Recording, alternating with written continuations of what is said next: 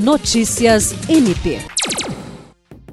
No mês de conscientização do autismo, o Ministério Público do Estado do Acre, por meio do Centro de Apoio Operacional de Defesa da Saúde, Pessoa Idosa e Pessoa com Deficiência, realizou seminário para abordar o direito à inclusão das pessoas autistas e desmistificar questões que envolvem essa condição. A atividade ocorreu no auditório da sede do MP Acreano e também foi transmitido pela internet. Participaram estudantes, pesquisadores, familiares de pessoas autistas, profissionais das mais diversas áreas do conhecimento, além de membros e servidores.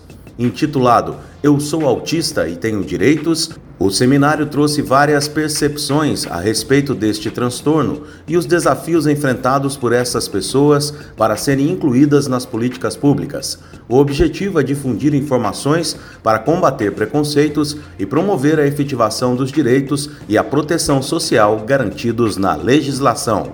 William Crespo, para a Agência de Notícias do Ministério Público do Estado do Acre.